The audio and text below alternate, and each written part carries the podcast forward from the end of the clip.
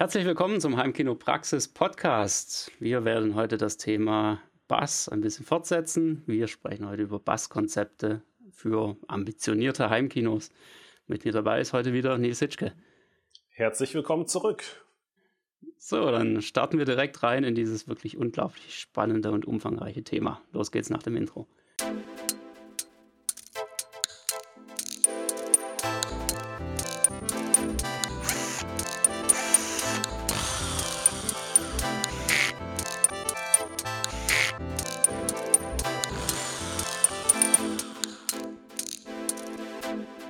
Heimkinopraxis Podcast.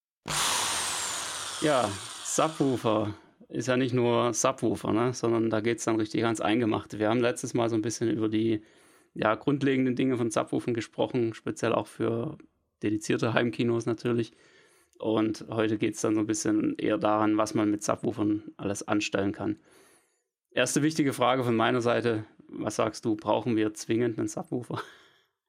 Ja, wenn du keinen Bass haben willst, dann nicht. das ist die Antwort des Meisters. So finde ich einfach immer wieder gut.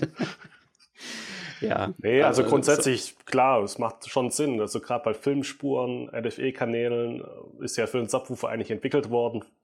Von dem her muss man das ganz klar bejahen. Und alles andere ist eine Kompromisslösung, die man eigentlich gerade in Kinoräumen also gar nicht umsetzt.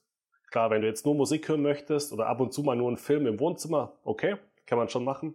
Aber wenn es Spaß machen soll, dann sollte schon ein Subwoofer dabei sein oder mehrere. Ja, wenn es mal richtig rappeln soll oder so. Ne? Siehst du Bassshaker als Alternative, wenn man jetzt rein vom Stellplatz her beispielsweise keinen Subwoofer hinstellen kann oder wenn man keinen Bock hat auf diese typischen Bassprobleme, die halt ein Raum mit sich bringt, dass man dann irgendwie sagt, nee, komm, dann mache ich ein 5.0-System und hänge mir aber da stattdessen einfach irgendwie ein, zwei Bassshaker unter das Sofa? Also da gehen die Meinungen auch ein bisschen auseinander. Ich bevorzuge das tatsächlich. Also gerade wenn du im Wohnzimmer bist und oben drüber schlafen deine Kinder. Äh, wir haben das auch so gelöst im Wohnzimmer, dass unterm Sofa ein Earthquake hängt mhm. Äh, mit einer Endstufe, ja, die hat 1 kW halt. Und dann kannst du natürlich den Bass reduzieren und hast trotzdem das Gefühl, dass irgendwas da ist. Finde ich persönlich eigentlich eine ganz charmante Lösung, wenn du halt deine Kinder nicht wecken möchtest. und ja, also ganz auslassen, nein, das auf keinen Fall. Also ein bisschen akustischen oder ein bisschen Schall brauchst du schon. Mhm. Ähm, es ist eine nette Ergänzung. Also es gibt ja auch Leute, die sagen, ja, für mich ist das überhaupt nichts, weil das ist nie synchron und so weiter. Klar, du musst es natürlich einstellen. Ähm, wenn du es nicht magst, dann lass es weg, klar, aber ich finde, das ist schon eine gute Ergänzung. Ja, so, so sehe ich es auch. Also es ist eine tierisch coole Verbesserung. Also Bassshaker, das, das wäre sowieso nochmal ein eigenes Thema für eine separate Folge, aber ähm, ich, ich finde es eine, eigentlich, ich, ich fand es ehrlich gesagt besser als Dolby Atmos, also die Erweiterung darauf. Ja, weil es einfach mehr bringt. Es bringt einfach bei allen Filmen was, also zumindest wenn ein bisschen Bass im Film vorhanden ist. Nicht nur bei denen, wo du dann halt Tonspur dazu hast. Und ähm, von, von, daher eine, schöne Sache, aber ich könnte es mir jetzt auch nicht komplett ohne Subwoofer vorstellen.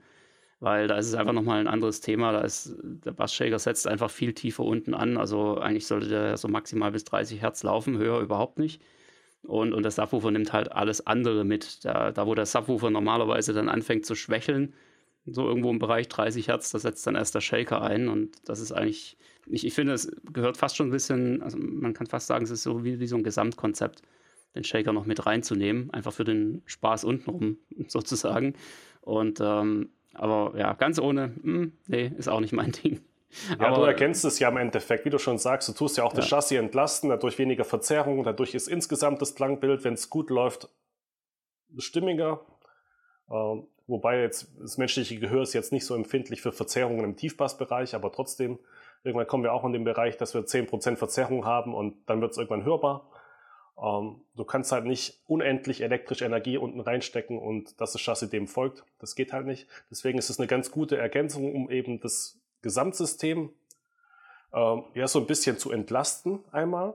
Und zweitens auch diese unangenehme erste Raummode, die ja meistens ganz unten irgendwo zwischen 20 mhm. und 30 Hertz entsteht, die tut man damit ja auch ein bisschen abschwächen. Zumindest vom Energiegehalt her. Ja. Ja, von daher ist eine interessante Sache, die man sich auf jeden Fall mal angeschaut haben sollte. Aber heute reden wir erstmal über die, die reinen Basskonzepte, über die, ich würde sagen, für, für den Anfang fangen wir mal wirklich mit den, mit den wesentlichen Dingen an. Ähm, da geht es ja letztendlich immer darum, okay, ich habe einen Subwoofer, ich will jetzt irgendwie mehr oder ich bin noch nicht ganz zufrieden, dann stelle ich mir halt mal einen zweiten hin. So, und da ist häufig die Sache, die gemacht wird, man, man stellt sich halt beide Subwoofer wie so Waschmaschinen vorne an die Front und ähm, also alles schön symmetrisch. Ne? Und das hat natürlich erstmal fürs Auge was, ganz klar. Aber es ist nicht zwangsläufig die beste Lösung. Ja, weil da eben auch gewisse Effekte entstehen können, die vielleicht nicht so gewünscht sind. Ja, meinetwegen jetzt Auslöschung irgendwo im, im mittleren Bereich beispielsweise. Also ist denkbar. Kommt auf den Raum drauf an. In, in asymmetrischen Räumen habe ich immer so die, die Erfahrung gemacht, funktioniert es besser als in symmetrischen Räumen. Aber das muss man dann eben sehen. Aber jetzt gibt es da einfach die, das, das erste große wesentliche Konzept im, im Bereich Bass, nämlich die, die aktive Auslöschung. Äh, wo wir ja. dann mit einem zweiten Subwoofer quasi ein invertiertes Signal losschicken, um die Welle vom ersten sozusagen platt zu machen. Ah, nicht die, die Welle, sondern die Reflexion der ersten Welle. Das heißt, die Reflexion ja. von der Rückwand und das tun wir eliminieren. Wenn du natürlich die erste Welle auslöschen würdest, hättest du keinen Pass im Raum. Ja, genau. Das, ja. ist, das, das hast du ja gemeint, klar. Genau. Ja. Von dem her, ja klar, wenn du mehr als einen Subwoofer hast, ähm, kann man sich das überlegen, diagonal aufzustellen. Das hat ganz gute ja, Erfahrungswerte hervorgebracht. Von dem her, du reagierst dann praktisch auf die erste Reflexion, die dann von der Rückwand entstehen würde und sich dann aufschaukeln würde und tust die dann rausziehen. Mhm. Fun funktioniert halt auch wieder nur, sage ich mal, auf eine Sitzreihe ganz gut. Aber äh, ja, würde ich auf jeden Fall mal so anfangen. Entweder zwei in der Front oder wenn es geht, halt auch mal ausprobieren, diagonal aufzustellen. Dann mhm. musst du aber tatsächlich wieder Messequipment dabei haben und das Ganze auch äh, analysieren. Ja, genau. Sonst ähm, wird es ja, eine reine Glückssache am Ende, ob es funktioniert oder nicht. Da kann man natürlich viel rumprobieren, aber rein von der, von der Theorie, von der Berechnung her, also man könnte ja auch einfach alles berechnen, wie groß ist der Raum und wie lange würde die, die Welle brauchen und so weiter. Aber das geht halt in der Praxis dann doch nicht immer so hundertprozentig auf. Und äh, das ist natürlich auch so eine Sache mit der diagonalen Aufstellung. Man, man kann also wirklich im Prinzip einfach das, was man, wie man es vorne gemacht hat, wie man den Subwoofer da hingestellt hat, einfach einmal sich umdrehen und das Ganze hinten quasi nachbauen. Ähm, wobei man dann ja genau genommen, wenn wir jetzt mit zwei Subwoofern rangehen, müsste man ja dann hinteren auch nicht nur unten auf den Boden stellen, sondern eigentlich oben an die Decke hängen. Ne? Ja. Oder wir haben auch tatsächlich schon ein Konzept umgesetzt mit mittig platzierten Subwoofern. Mhm. Das hat eigentlich auch ganz gut funktioniert. Ja, oder Aber zwei Türme oder sowas, ne? Das könnte eigentlich auch ganz Zwei Türme ist auch nicht schlecht. Ich habe gestern erst bei Facebook ein Bild gesehen. Ähm, das war ein riesen Standlautsprecher. Da waren dann unten und oben ein Subwoofer drin ist jetzt nicht mal die dümmste äh, Lösung gewesen, weil es wirklich an der Decke war. Also bis, zur, bis die komplette Raumhöhe ausgenutzt wurde. Genau. Ja, du machst halt die, die, die, alles, was sich irgendwie an Effekten aus der Raumhöhe ergibt, machst du dadurch halt schon wesentlich schneller platt. Und äh, kannst dich dann halt rein auf die, auf die Breite und Länge quasi konzentrieren mit dem, was du an, an aktiver Auslöschung noch bewirkst. Ja, das ist eigentlich eine ganz, ganz interessante Sache. Ja, äh, letztendlich geht es also immer so, so ein bisschen um ja, möglichst gleichmäßige Anregung des Raums. Das ist mal die eine Sache, wo man eben schon im Idealfall nicht nur mit einem Subwoofer rangeht, sondern eben auch mindestens mal mit einem zweiten.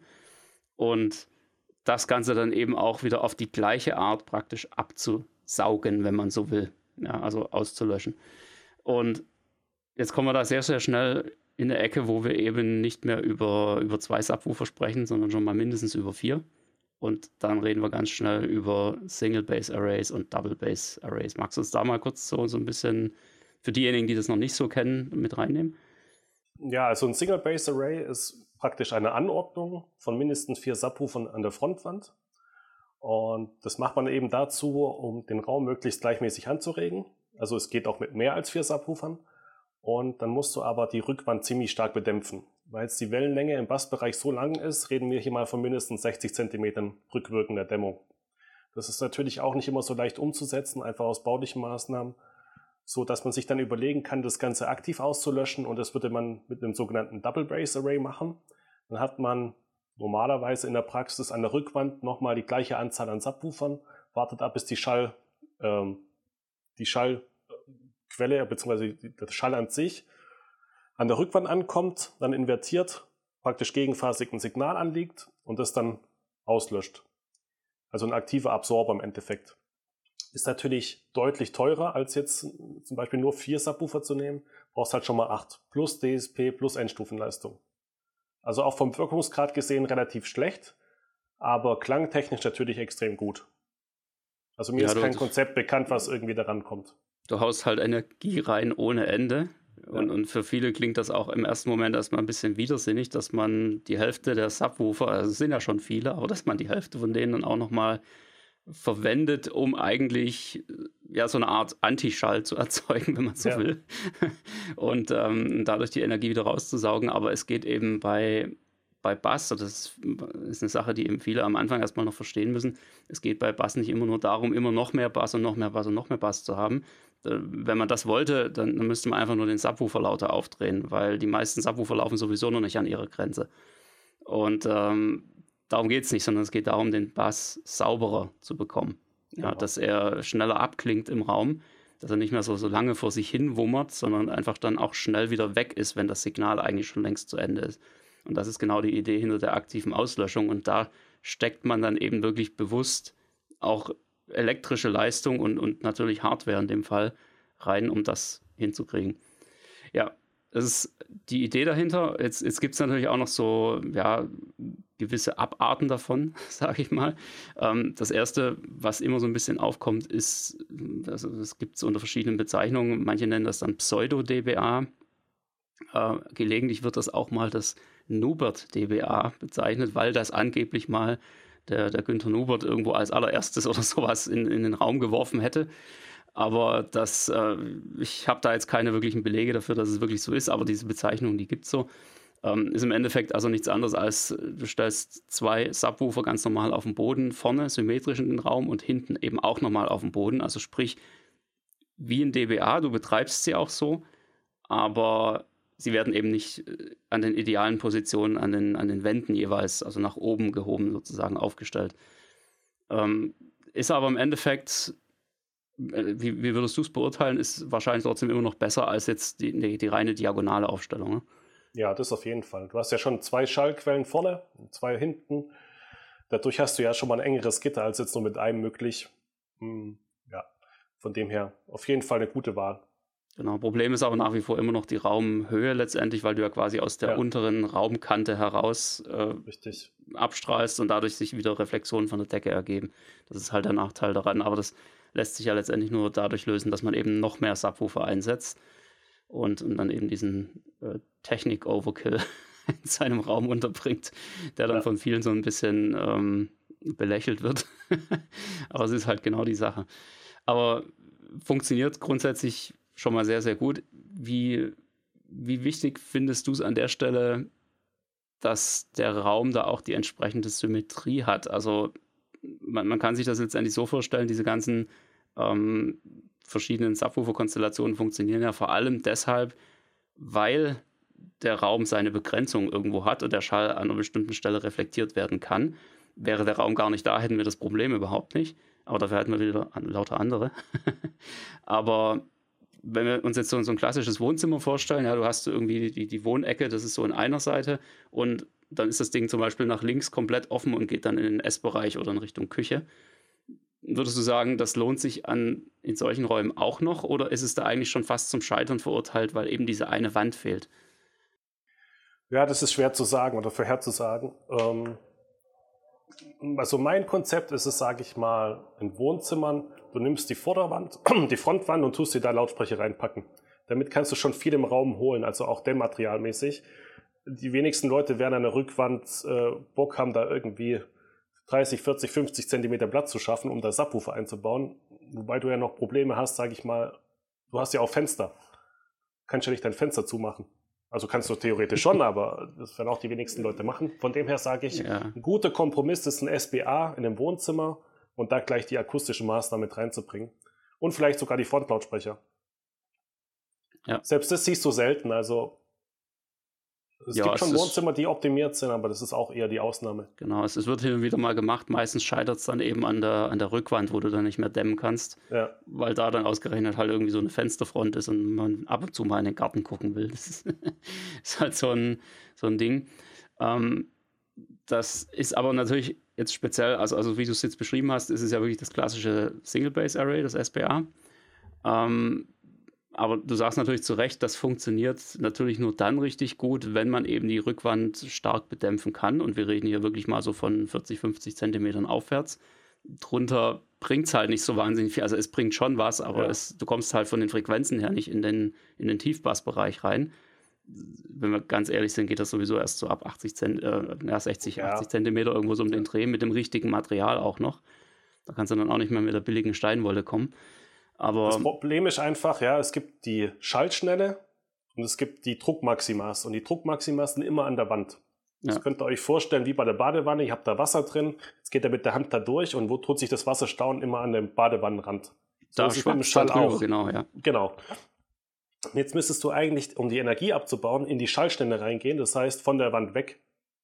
Also das Dämmmaterial von der Wand weg, dass der Schall durch das Dämmmaterial durchkommen muss das ist ja noch schwieriger umzusetzen. Das heißt, es wäre eigentlich gut, wenn du eine Trockenbauwand hättest, die mit Akustikstoff verkleidest zum Beispiel und das Dämmmaterial reinmachst und die Meter weg von der Wand, von der Rückwand machst.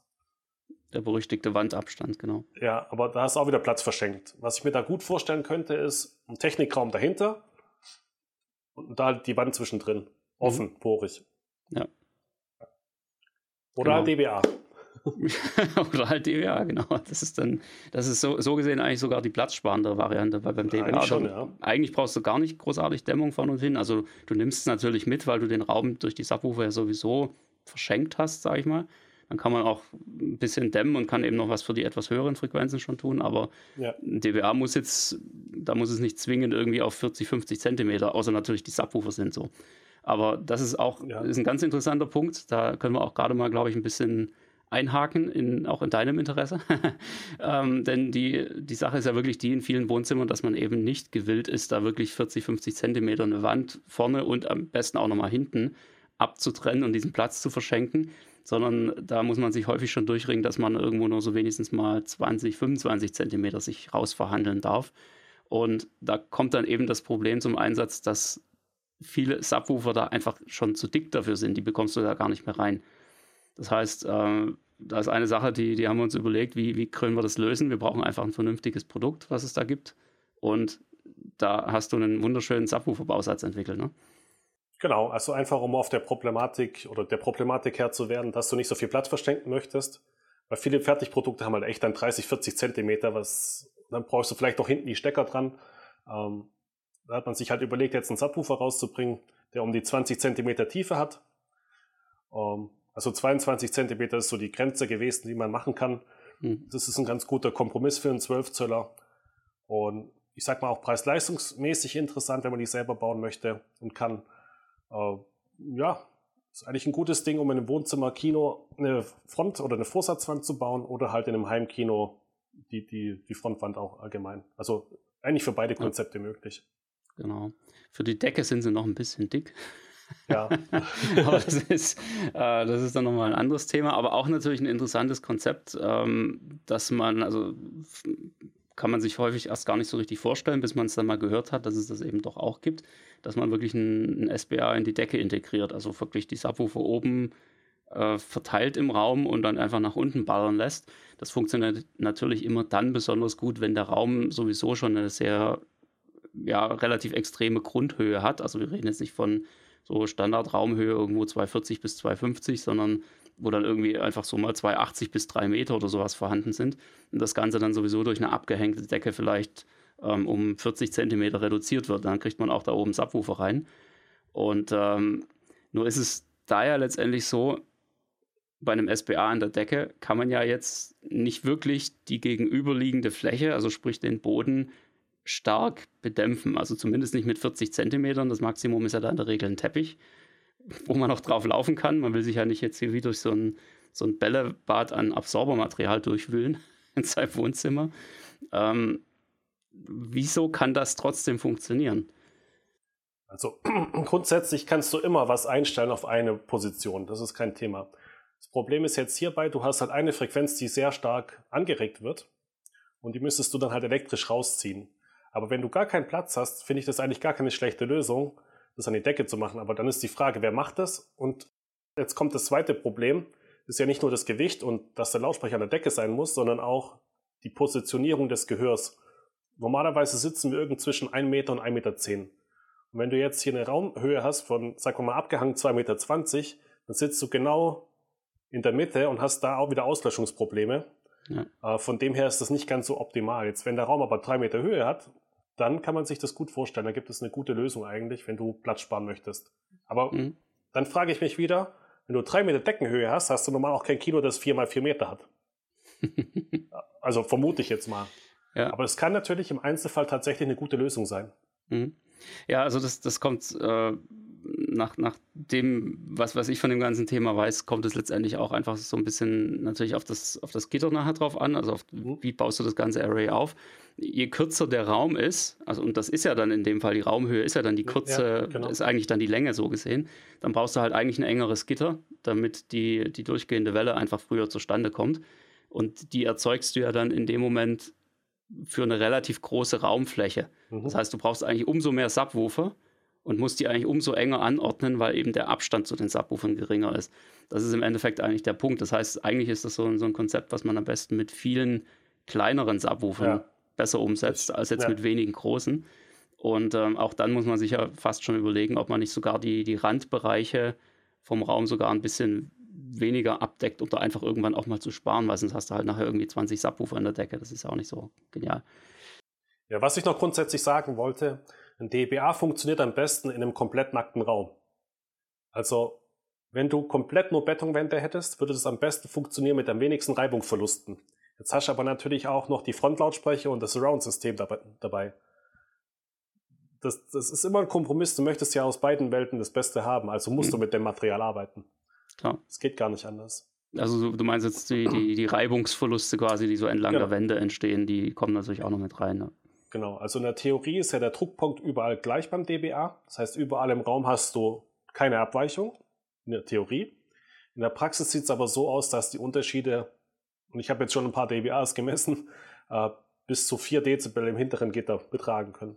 Mhm. Und dann kann man sich schon wieder überlegen, ob man das hintere Gitter kleiner auswählt von der Menge, also von der Subwoofer-Menge. Mhm. Weil wir haben pro Verdoppelung der Subwoofer, also zwischen 1, 2, 4, 8, 16 und so weiter, immer im Idealfall 6 dB plus.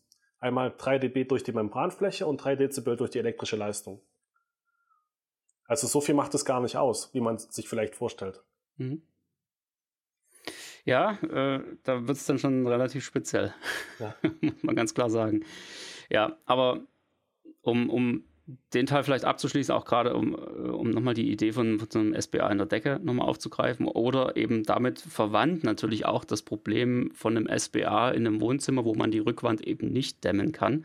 Das ist ja im Endeffekt ist es das gleiche Problem, nur dass die Raumdimensionen ein bisschen anders sind. Mhm. Das Wohnzimmer hat eher noch den Vorteil, da kannst du halt mit weniger Subwoofern dran, also da reichen in der Regel dann die vier, ja, weil du genau. eben mehr Strecke hast bis zum Sitzplatz und dadurch die, genau. die durchgehende Schallwelle oder die, ja, dass, dass die sich einfach früh genug ähm, entwickeln kann, was bei einem Decken-SBA jetzt nicht so der Fall ist.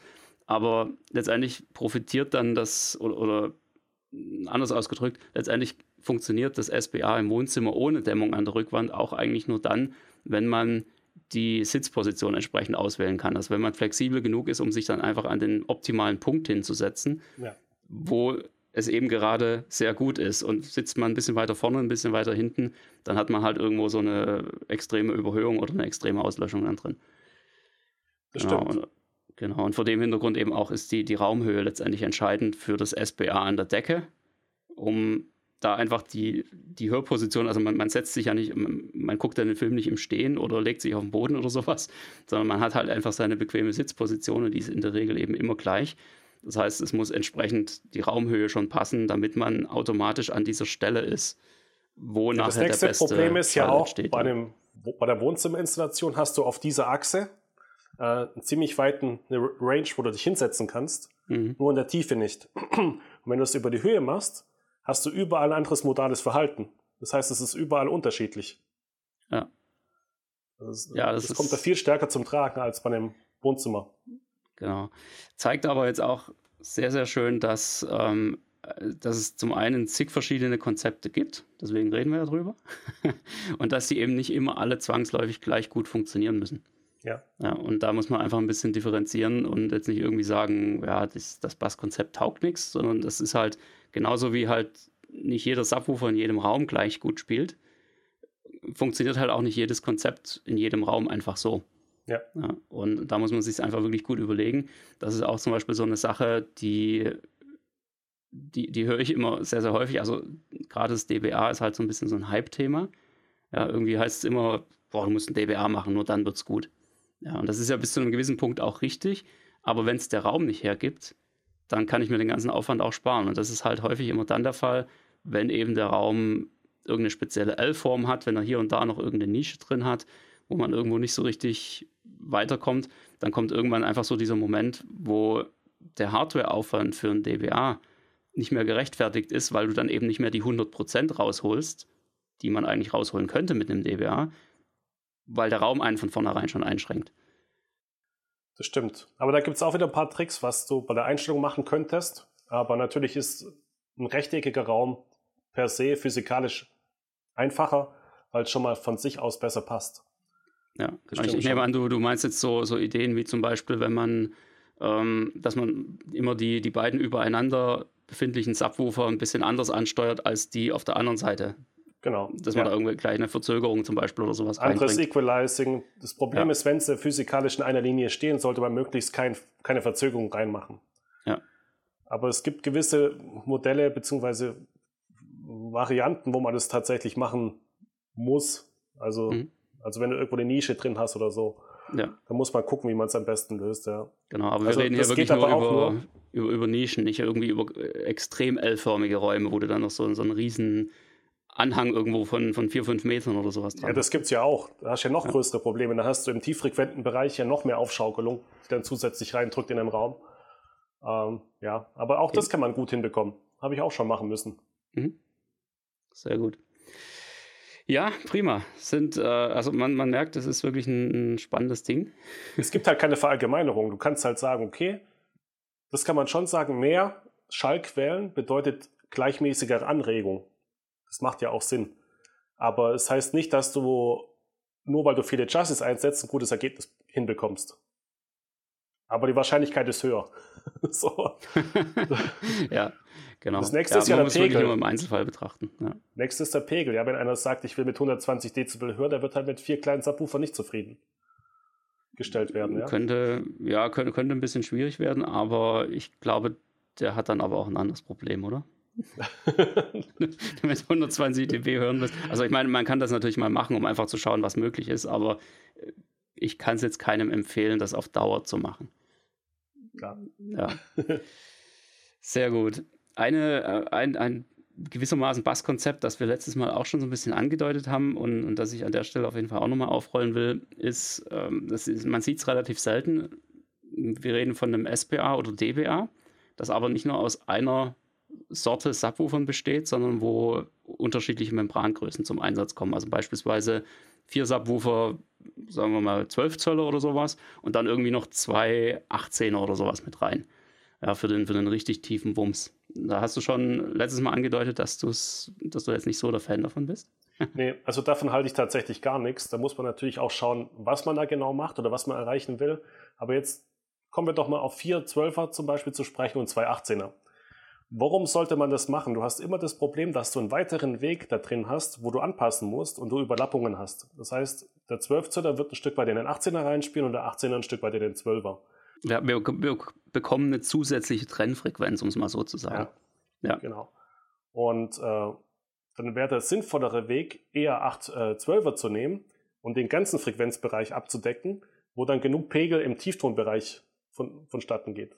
Oder du nimmst dann 4 18er und tust alles abdecken. Jetzt kannst du das Gegenargument bringen, ja, der eine ist für den Kick zuständig und der andere für den, für den Tiefbass. Ja, aber ein Zwölfer kann Tiefbass. Das ist nicht so, dass man das ausschließt. Du brauchst halt dann mehr. Mehr Verschiebevolumen, mehr Hub, wie auch immer. Äh, das nächste ist, du hörst immer wieder von Infrasubwoofern oder Infraschall-Subwoofern. Zwei 18er musst du mal ausrechnen, wie viel verschiedene Volumen das Ganze hat. Ob das nicht sogar weniger ist als die 12 Zöller. Weil dann macht es ja gar keinen Sinn mehr. Interessant wird es dann halt, wenn du zum Beispiel 812er einsetzt und ganz, ganz, ganz unten ansetzt. Also sagen wir mal zwischen 10 und 25 Hertz. Da ist das Gehör halt viel weniger empfindlich. Da könnte man, ja, da könnte man sagen, in größeren Räumen, ob das Sinn macht oder nicht. Weiß ich nicht. Ich bin jetzt kein Freund davon, aber du hörst es halt immer mehr, dass es kommt, weil ich baue mir ja kein dBA auf, tun da die unterste Oktave nochmal komplett den Raum anregen und machst du dann oben drüber matschig. Hm. Ja, es also, führt das ganze Konzept so ein bisschen ad absurdum. ja, du probierst einerseits ja. gleichmäßige Anregung und dann machst du mit, mit dem Infraschallsubwoofer alles wieder kaputt. Mit, mit einer Punktschallquelle. Es ist ja. beeindruckend. Also, wenn du mal einen Infraschallsubwoofer gehört hast oder 21 Zöller aufwärts oder mehr davon oder noch größere Chassis, äh, das ist natürlich schon beeindruckend, klar. Aber dann musst du sagen, das ist irgendwo auch ein Effekt, gerade bei einem LFE, bei der Explosion, da kommt es dann vielleicht auch gar nicht mehr darauf an, ob die perfekte Akustik dann vonstatten geht. Aber wenn du damit Musik hören würdest, also ich weiß nicht, ob das so sinnvoll ist. Mhm. Ja, ich denke, da, da, muss man einfach wieder sehen, was ist der Anwendungsfall, was ist die Idee dahinter und natürlich, was, was will man eben damit machen. Ja klar, beim Infra ja, brauchst du halt extrem viel Verschiebevolumen, dass das Gehör überhaupt irgendwas wahrnimmt. Also mhm. das Gehör arbeitet ja nicht linear. Das heißt, um überhaupt mal 20 Hertz darstellen zu können oder wiedergeben zu können, hast du schon mal Grundpegel an 80 Dezibel. Dass du das überhaupt mal irgendwie sagst, ah, da ist was. Kannst du ja. dir vorstellen, wie viel Energie da reingesteckt werden muss, dass da überhaupt was kommt, wo du sagst, boah, jetzt schiebst du da unten voll rum. Äh, deswegen kommen ja auch diese Größen zustande. Klar, es ist natürlich marketingtechnisch auch schlau, einen Subwoofer groß zu wählen. Da sagt jeder, boah, was für ein riesen Subwoofer. Aber ob das von akustischer Seite so Sinn macht, puh, also das mag ich mal zu bezweifeln schwieriges Thema. Ich, ich glaube, da ist auch, ähm, da, da, ist sehr viel Überzeugung und Glaube natürlich auch wieder dabei. Ne? Das, ist, das spielt da natürlich also, auch alles wieder also rein. Ich, also ich sag, bevor du einen großen Infraschallsubwoofer reinstellst, bau dir mhm. lieber 32 kleine rein. und mach's damit. Mach, deck alles mit einem Chassis-Typ ab. Mhm. Also im Idealfall, also man kann auch grundsätzlich Lautsprecherkonzepte anzusprechen. Am besten wäre es natürlich, wenn du nur einen Lautsprecher hast, der alles macht. Gibt's halt nicht. Also mhm. gibt es theoretisch schon mit dem Breitbänder, aber dann hast du halt den Pegel nicht. Ja. Also, ja. Also probier es möglichst auf wenig Wege runterzubrechen, wenn es geht. Jetzt kann man natürlich sagen, ja, wieso tust du dann hier fünf Wege-Lautsprecher anbieten? Ja, das hat ja einen anderen Sinn. Das hat ja was mit der Abstrahlcharakteristik zu tun. Da, da geht es dann aber schon wieder so ins Detail, beziehungsweise muss man sich den Lautsprecher selber angucken, was er machen soll. Und das ist dann wieder die Kombination aus Lautsprecher und Raumkonzept.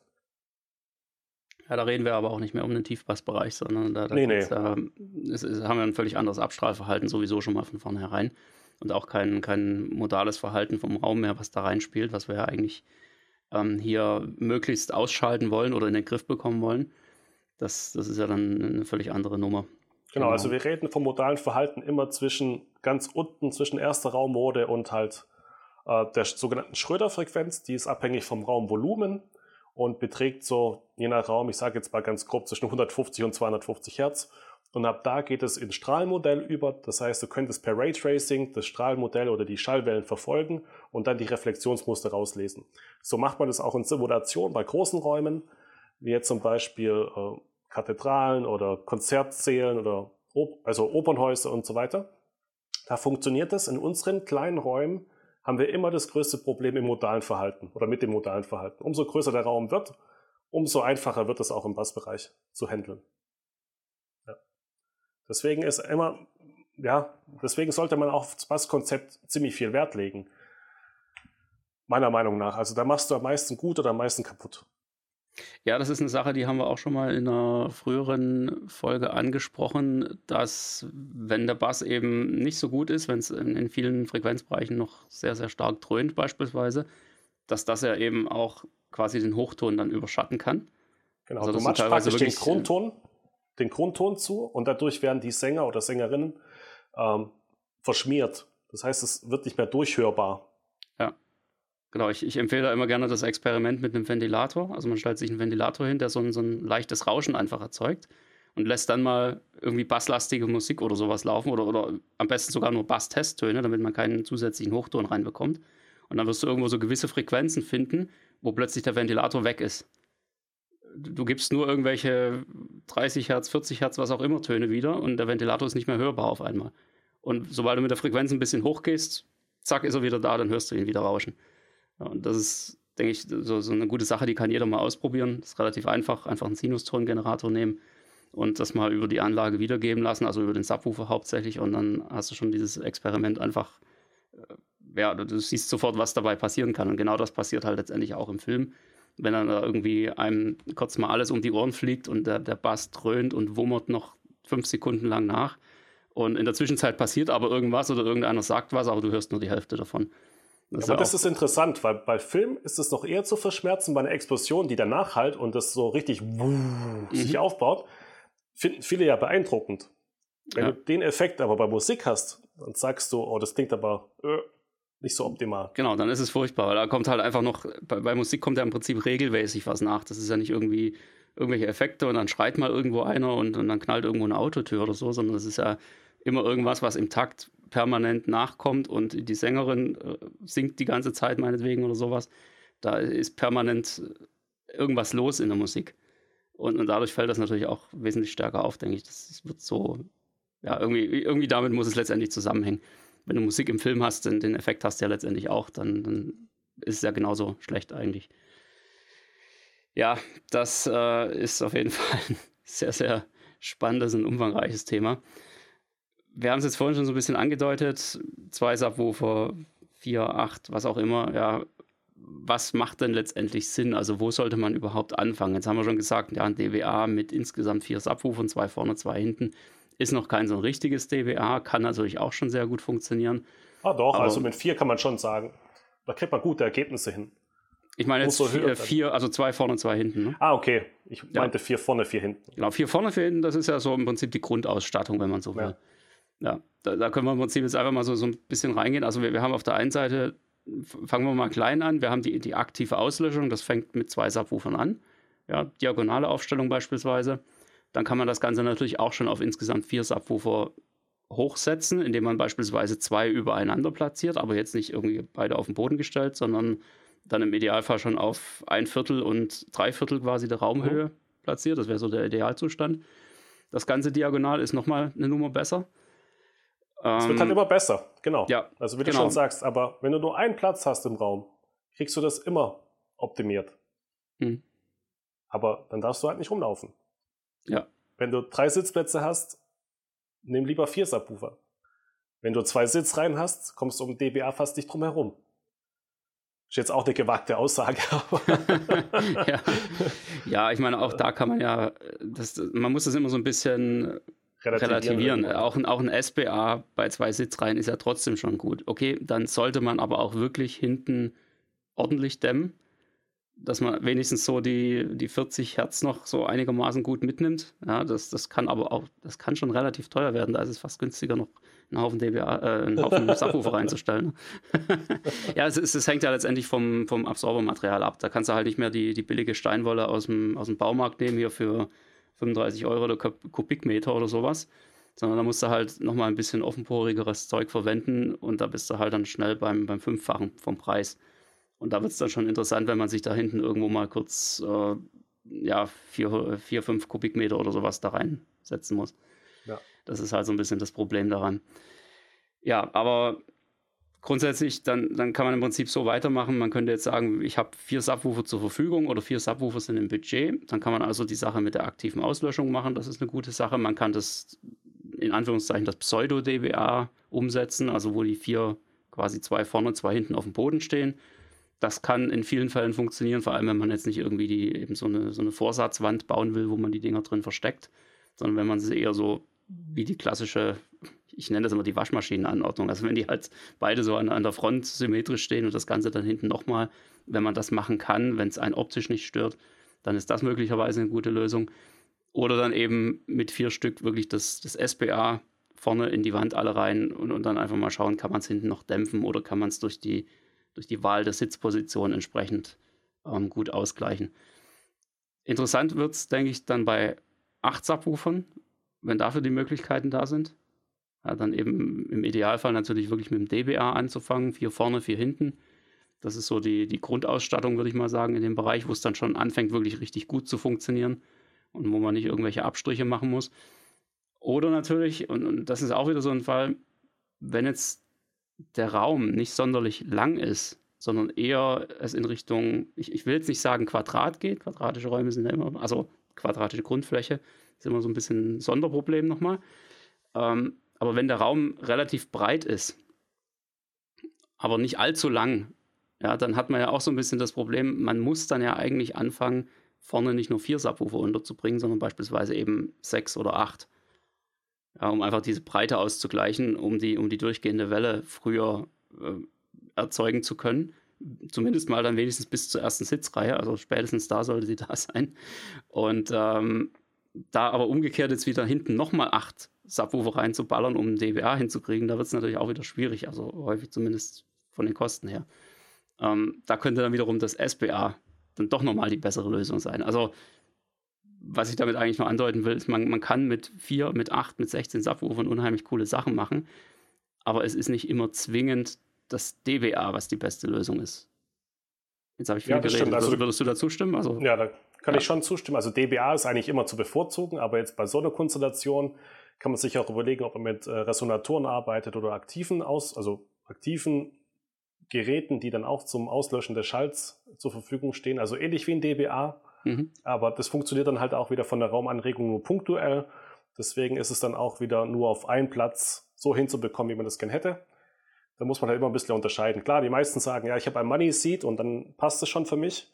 Ähm, aber ich sag, die Königsdisziplin ist natürlich schon, wenn du die ganze Sitzreihe oder einen gewissen Teil an Flexibilität hast und es überall ungefähr gleich klingt. Ja. ja. Genau. Jetzt, jetzt, hast du äh, gerade eine, eine, ganz interessante Sache erwähnt, die habe ich jetzt heute eigentlich nicht auf dem Programm, aber wir können es trotzdem mal kurz ansprechen. Ähm, du meinst im Prinzip so aktiv Bassfallen. Ja. Ja, genau. Das ist ja, aber im Endeffekt, ähm, ich, ich, weiß nicht, hast du mal eine wirklich getestet oder die Dinger mal im Detail angeschaut? Nee, im Endeffekt, also wie es funktioniert, klar, ist bekannt, aber äh, ich würde derzeit nicht nur einen reinstellen. Und dann kommst du auch in eine Preisregion rein, wo ich sage, es macht eigentlich keinen Sinn, hier irgendwie 1500 Euro auszugeben. Äh, dann bau dir lieber selber Subwoofer und mach's damit. Wenn du den Platz hast. Wenn du gar keine Möglichkeit hast, okay, ist das die letzte, äh, der letzte Weg, um ja. irgendwas zu holen. Ich wollte es nämlich gerade sagen, das ist, die Dinger sind preislich, also ich glaube 1500, da hast du schon sehr optimistisch geschätzt. Wenn du da mal so guckst, was es da an, an Produkten gibt, ich kenne das eher so, dass die so bei 3000 anfangen. Ja gut, das ist ein Nischenprodukt, ja. kommt halt auch oft ja. aus dem Studiobereich und dann schlägt man einfach gleich mal das Doppelte drauf. Mhm. Gefühlt, ja. Ja, es ist ein bisschen schwierig. Zumal im Endeffekt ist es ja auch, also korrigiere mich, wenn ich da jetzt falsch liege, im Endeffekt ist es auch nur ein Subwoofer der aber eben quasi diesen, ich, ich nenne es jetzt mal Antischall, das ist nicht die korrekte Bezeichnung, aber ich finde ich es irgendwie lustig, so wie Antimaterie, ähm, der, der, der, den Antischall sozusagen, also den, den absaugenden Schall ähm, mehr oder weniger live erzeugt. Im Endeffekt hast du halt einen aktiven Resonator, den du in der Frequenz ja. abstimmen kannst. Ja. Du kannst sagen, ich habe jetzt eine Raummode durchs SBA bei 40 Hertz und genau die möchte ich dann reduziert haben. Dann tue ich das Ding einstellen und äh, tue einen Gegenschall erzeugen und lösche es damit aus. Ja. Genau. Also ist eigentlich Resonator, schon... Ein Resonator ist ja nichts anderes außer ein passives, äh, passives System mit einem, mit dem, ja, ein Helmholtz-Resonator. Genau, er, er reagiert auf, auf die eintreffenden Schallwellen und macht sie quasi zunichte.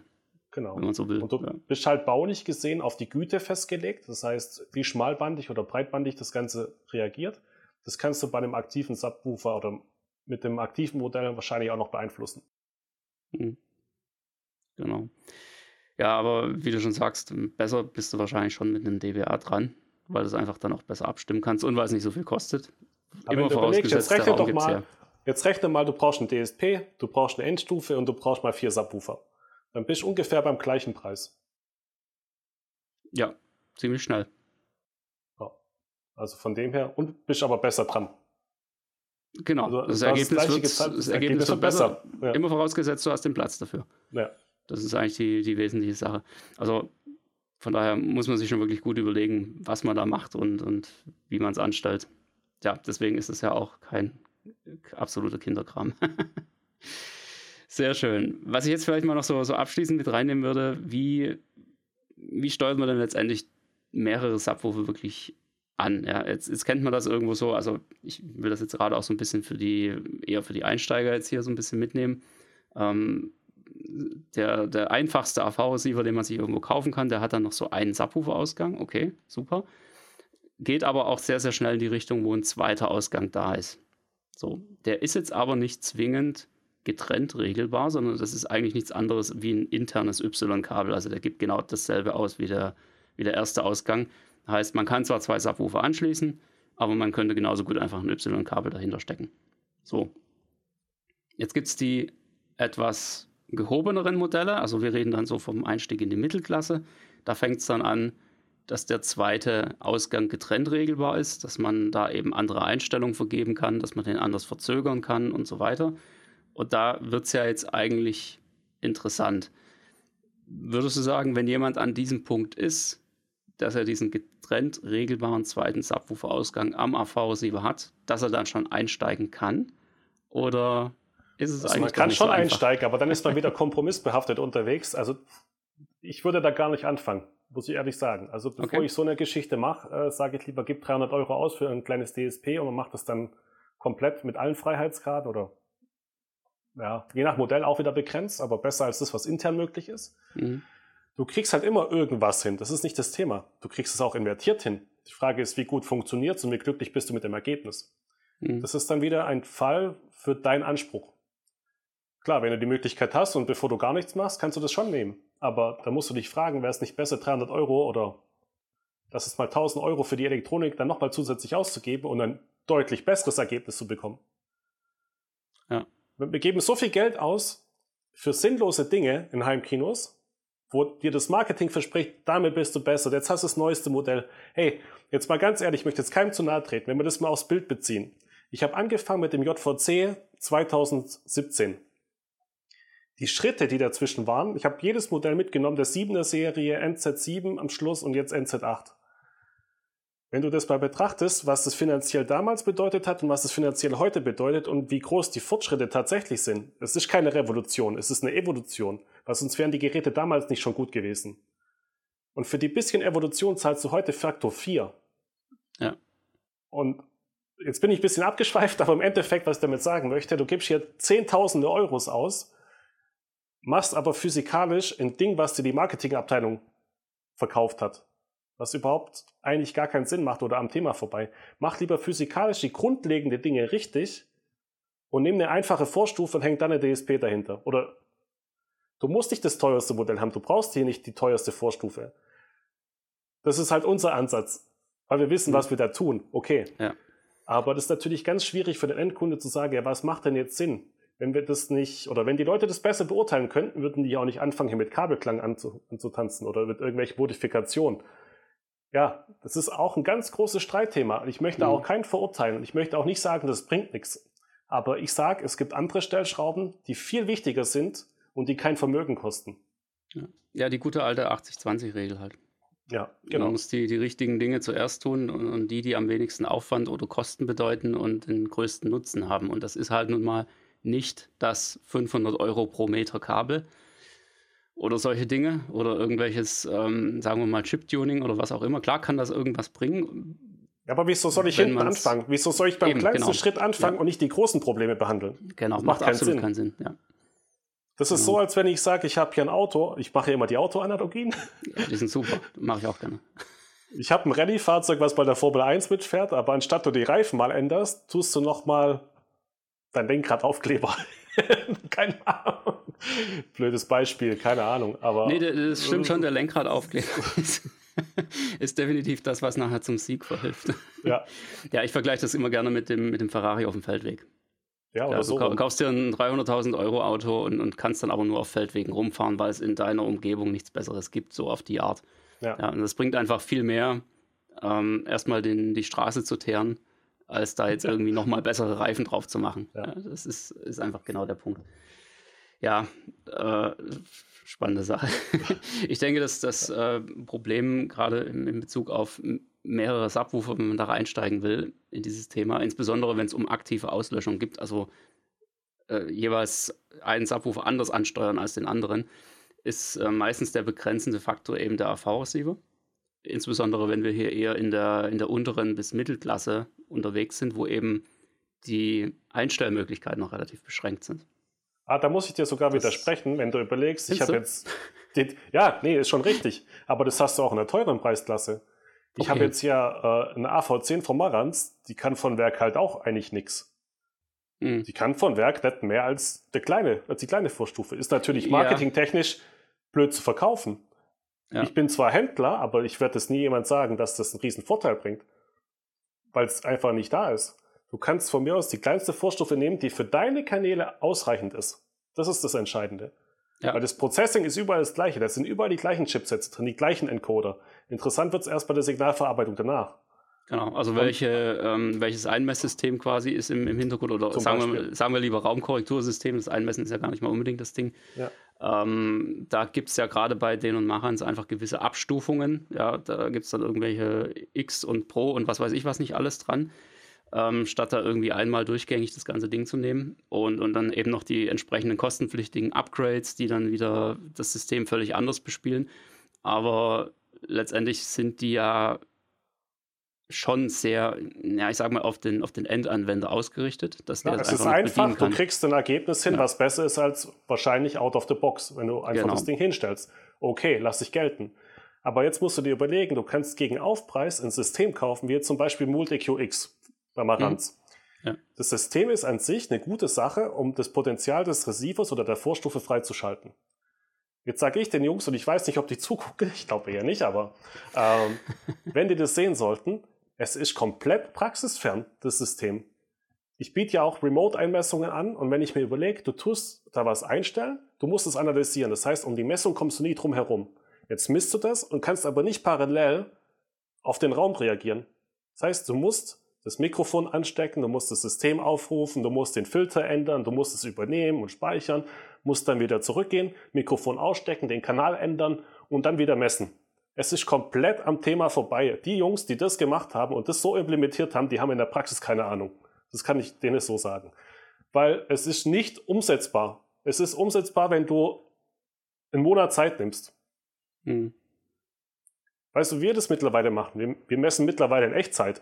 Das heißt, du stellst dein Mikrofon hin, tust ein Stück weit ähm, das Signal sogenannten Fenstern. Das heißt, du tust nur einen gewissen Bereich betrachten und tust dann mit den Filtern in Echtzeit reagieren. Da kommst du vom Ergebnis her, also in der Zeit hin, da, da, da kommst du mit dem Multi-Eco X überhaupt nie hin. Mhm. Gut, die Zielgruppe ist halt eine andere. Also ich, ja, jetzt kommen die Leute, die sagen, ja, ich kann die Messung machen, kann das praktisch digital erzeugen, kann man den Filter korrigieren, lass mir eine REW, eine korrigierte Kurve raus und spiele das wieder ein und dann ist gut. Mhm. Ja, wenn ja. das das Ziel ist, dann haben sie das Ziel nicht verstanden. Mhm.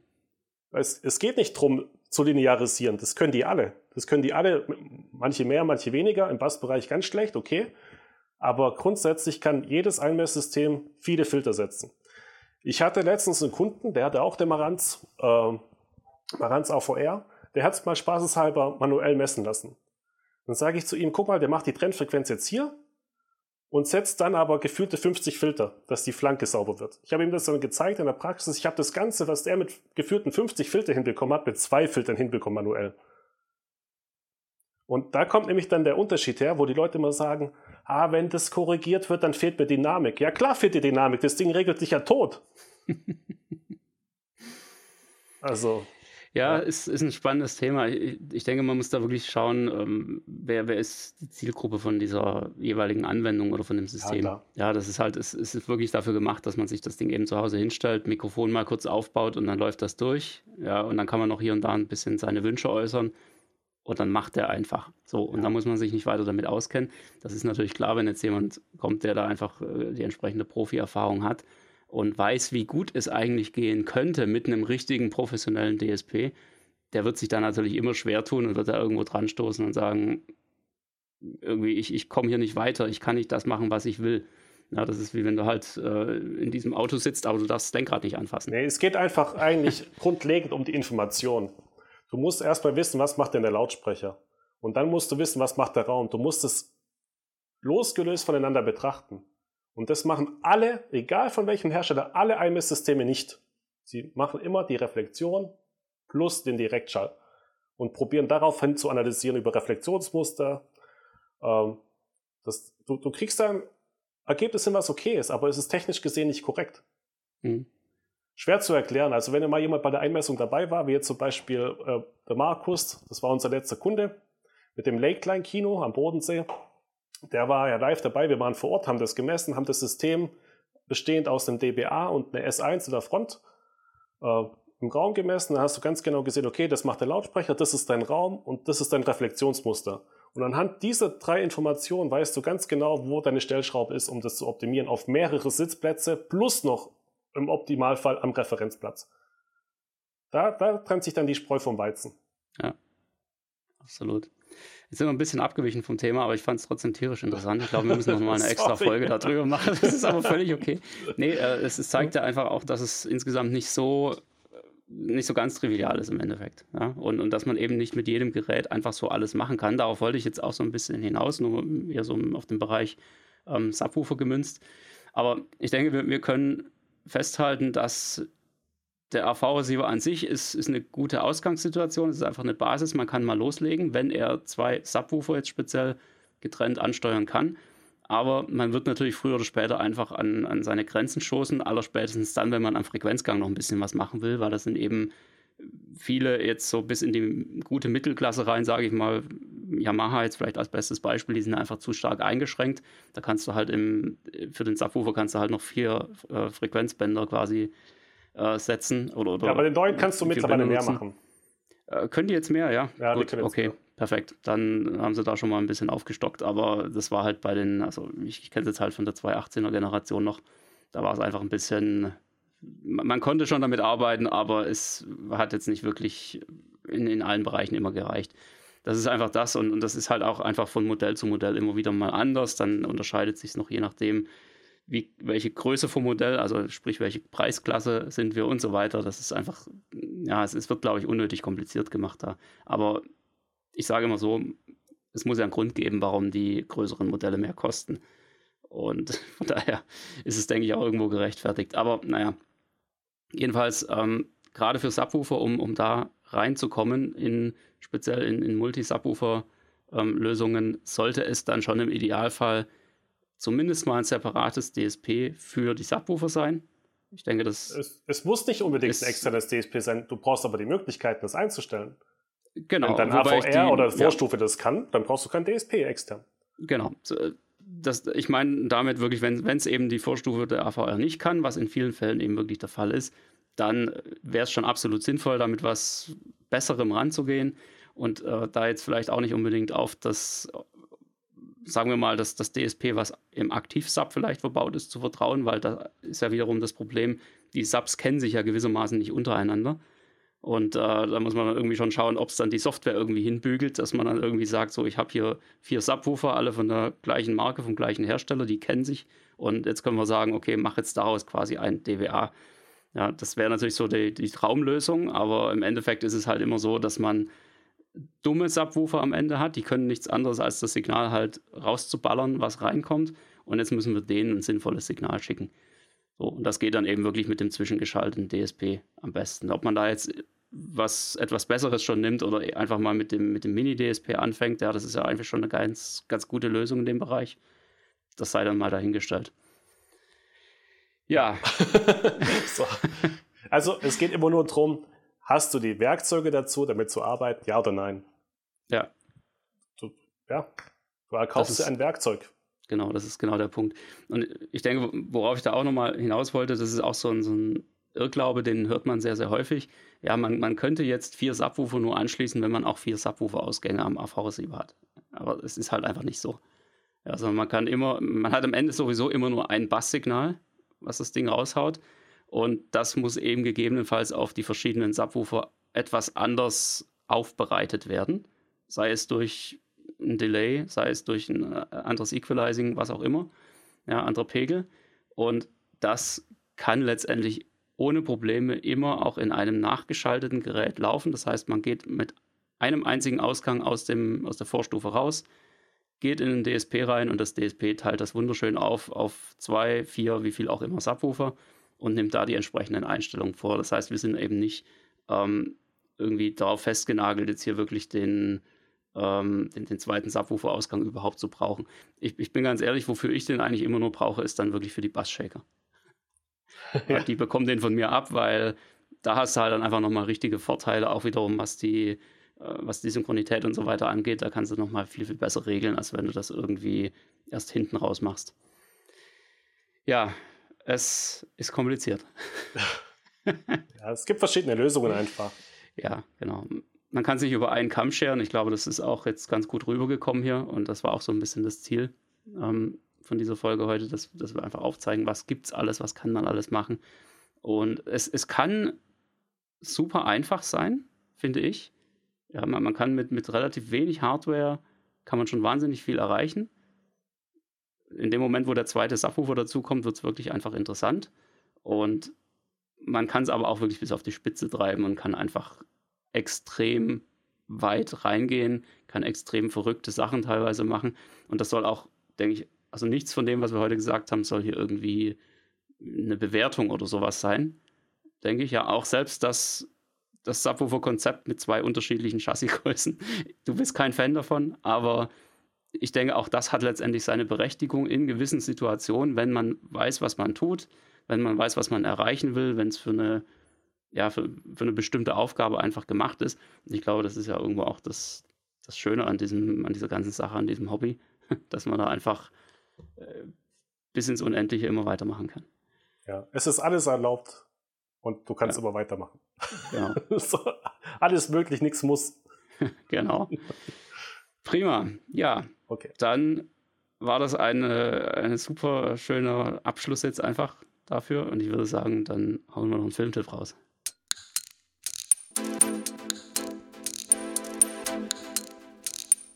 Der Heimkinopraxis Filmtipp. Ja, Bert, da bist du diesmal gefragt. Da bin ich gefragt, weil äh, das, das, ich glaube, die Geschichte müssen wir jetzt tatsächlich noch erzählen. Ähm, ich bin deshalb gefragt, weil dir einfach kein zweiter Filmtipp eingefallen ist. Ne? Also mit Filmtipps kannst du mich jagen.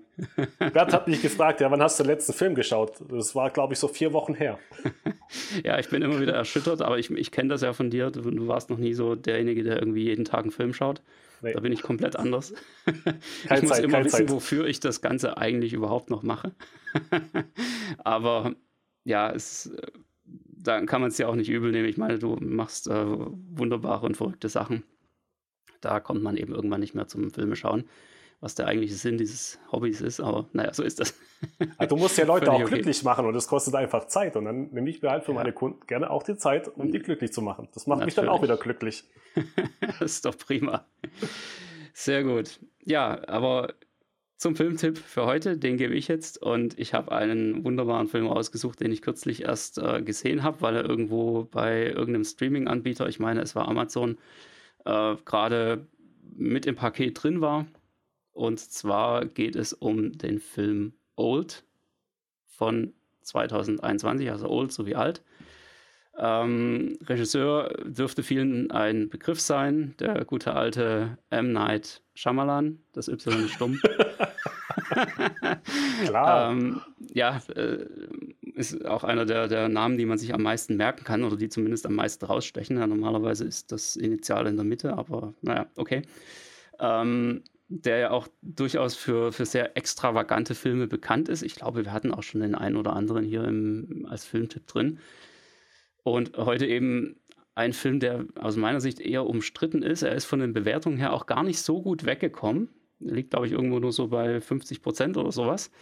Aber ich fand ihn trotzdem ziemlich interessant und unterhaltsam. Du hast ihn auch gesehen, ne? Ich habe ihn auch gesehen, ja. Ja, und äh, es, es, geht also, ich kann es mal kurz zusammenfassen, es geht einfach um ähm, eine Gruppe von, von Leuten, Urlauber, die irgendwo auf einer Insel sich da die, die Sonne auf den Pelz brennen lassen wollen. Und äh, sie werden von ihrem Hotelmanager an einen geheimen Privatstrand äh, verfrachtet, äh, so nach dem Motto Spezialangebot, ne? Und werden da abgeliefert und stellen dann alsbald fest, dass irgendwas mit diesem Strand nicht stimmt. Nämlich sie altern extrem schnell. Ja, und das äh, nimmt sehr, sehr interessante Formen an. Ja, also nicht nur, dass die älter werden und dann natürlich auch äh, relativ schnell sterben, sondern dass auch ihre Kinder sehr, sehr schnell erwachsen werden auf einmal. Und äh, das führt dann zu gewissen Dingen, ja, also wenn man sich mal gedanklich mit dieser Idee beschäftigt, dann kommt man ja so drauf, ja, was würde denn passieren, wenn dies oder das oder jenes. Und ich finde, das wird auch ziemlich gut im Film rübergebracht. Was mich ein bisschen gestört hat, ist natürlich, dass die Logik manchmal etwas verloren geht. also es, es, passieren dann auch gewisse Dinge, da fragt man sich schon, ja, wie, wie kann das jetzt eigentlich sein? Ja, also schon alleine die Idee, dass die Kinder mal so kurz innerhalb von ein paar Stunden erwachsen werden. Ich meine, so viel können die gar nicht essen, dass der Körper das so schnell umwandeln kann. Aber naja, okay. Ähm, das muss man ein bisschen beiseite lassen, die Logik. Aber wenn man das macht, dann ist es, finde ich, eine sehr interessante Sache. Mal eine etwas andere Story, nicht der übliche Einheitsbrei. Und äh, vor dem Hintergrund extrem unterhaltsam und hat dann doch auch so die eine oder andere Wendung drin, wo man schon denkt, so, ah, hoppla, okay, coole Idee. Ja, so auf die Art, oder? Wie, wie fandest du es so? Ja, es war halt mal was anderes. Man denkt so, hä, was passiert an dem Strand eigentlich? Wieso sterben jetzt erstmal die alten Leute und auf einmal einer ist tot, der zweite ist tot, der dritte ist tot und dann, hä, was macht der Strand? Gibt es da irgendwas in der Luft? Und fragt sich, wo kommt das Problem her? Und äh, wie du sagst, dann werden die Kinder groß oder es wird ein Kind geboren in Minuten oder geführt in Sekunden. Das ist schon, ist schon ein bisschen, ein bisschen crazy, ne?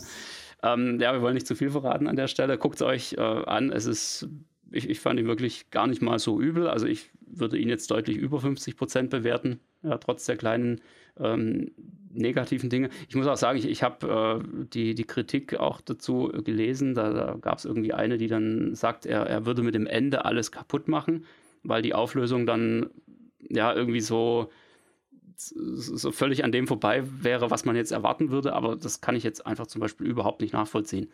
Ja, ich finde es zum Beispiel immer sehr, sehr schlecht bei Filmen, wenn am Ende eine Auflösung kommt, die die, die, die komplette Handlung irgendwie kaputt macht.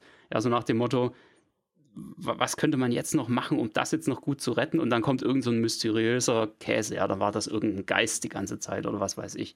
Ja, so haben sie ja zum Beispiel das, das Ende von The Boy 2, äh, mhm. äh, Brahms, ja, wir erinnern uns, haben sie komplett, also selbst den ersten Teil haben sie mit zur Sau gemacht, indem sie da diesen mysteriösen Quatsch da auf einmal reingebracht haben. Im ersten Teil war das alles noch total logisch erklärt, ja, und dann war das war überhaupt nichts Seltsames oder, oder Mystisches dabei. Und im zweiten Teil dann auf einmal Bam, ja. Und das hat mich einfach extrem gestört. Und das ist hier bei dem Fall, äh, bei dem Film einfach überhaupt nicht der Fall. Ja, es ist, es, die, die mysteriöse Komponente bleibt erhalten. Ja, jetzt sage ich zu viel. Nein, schaut es euch an. Ist ganz ja. spannend. Also rechtfertigt auch nicht die Bewertung meines Erachtens. Also ich habe den auch anders wahrgenommen. Ja, ganz klar. Und für, ein, oh. für eine Streaming-Gebühr oder sowas, ja, oder wo er sowieso dabei ist, ähm, Amazon Prime, meine ich, müsste er wahrscheinlich jetzt immer noch drin sein. Wenn nicht, dann ist er auch irgendwie die 2, 3 Euro wert. Also von daher anschauen. Old von 2021. So, super. Nils, schön, dass du dabei warst. Gerne. Danke, dass Hat ich Spaß da sein durfte. Ja, genau. für, den, für den riesigen Einwurf, den du hier gebracht hast. Ähm, ich glaube, das wird noch ein paar Diskussionen nach sich ziehen. Es gibt wieder einen Shitstorm Deluxe, ja, das, das sehe ich schon kommen. Definitiv, so wie immer halt, ne? das bist du ja gewohnt. Normal. Nee, wenn man eine Meinung hat, ist immer schwierig. Man muss dann ja, auch dagegen halten können. Natürlich, so ist das. Sehr schön. Dann wünschen wir euch äh, viel Spaß mit euren Subwoofern. Wir hören uns in zwei Wochen wieder und bis dahin macht's gut. Bis dann. Ciao.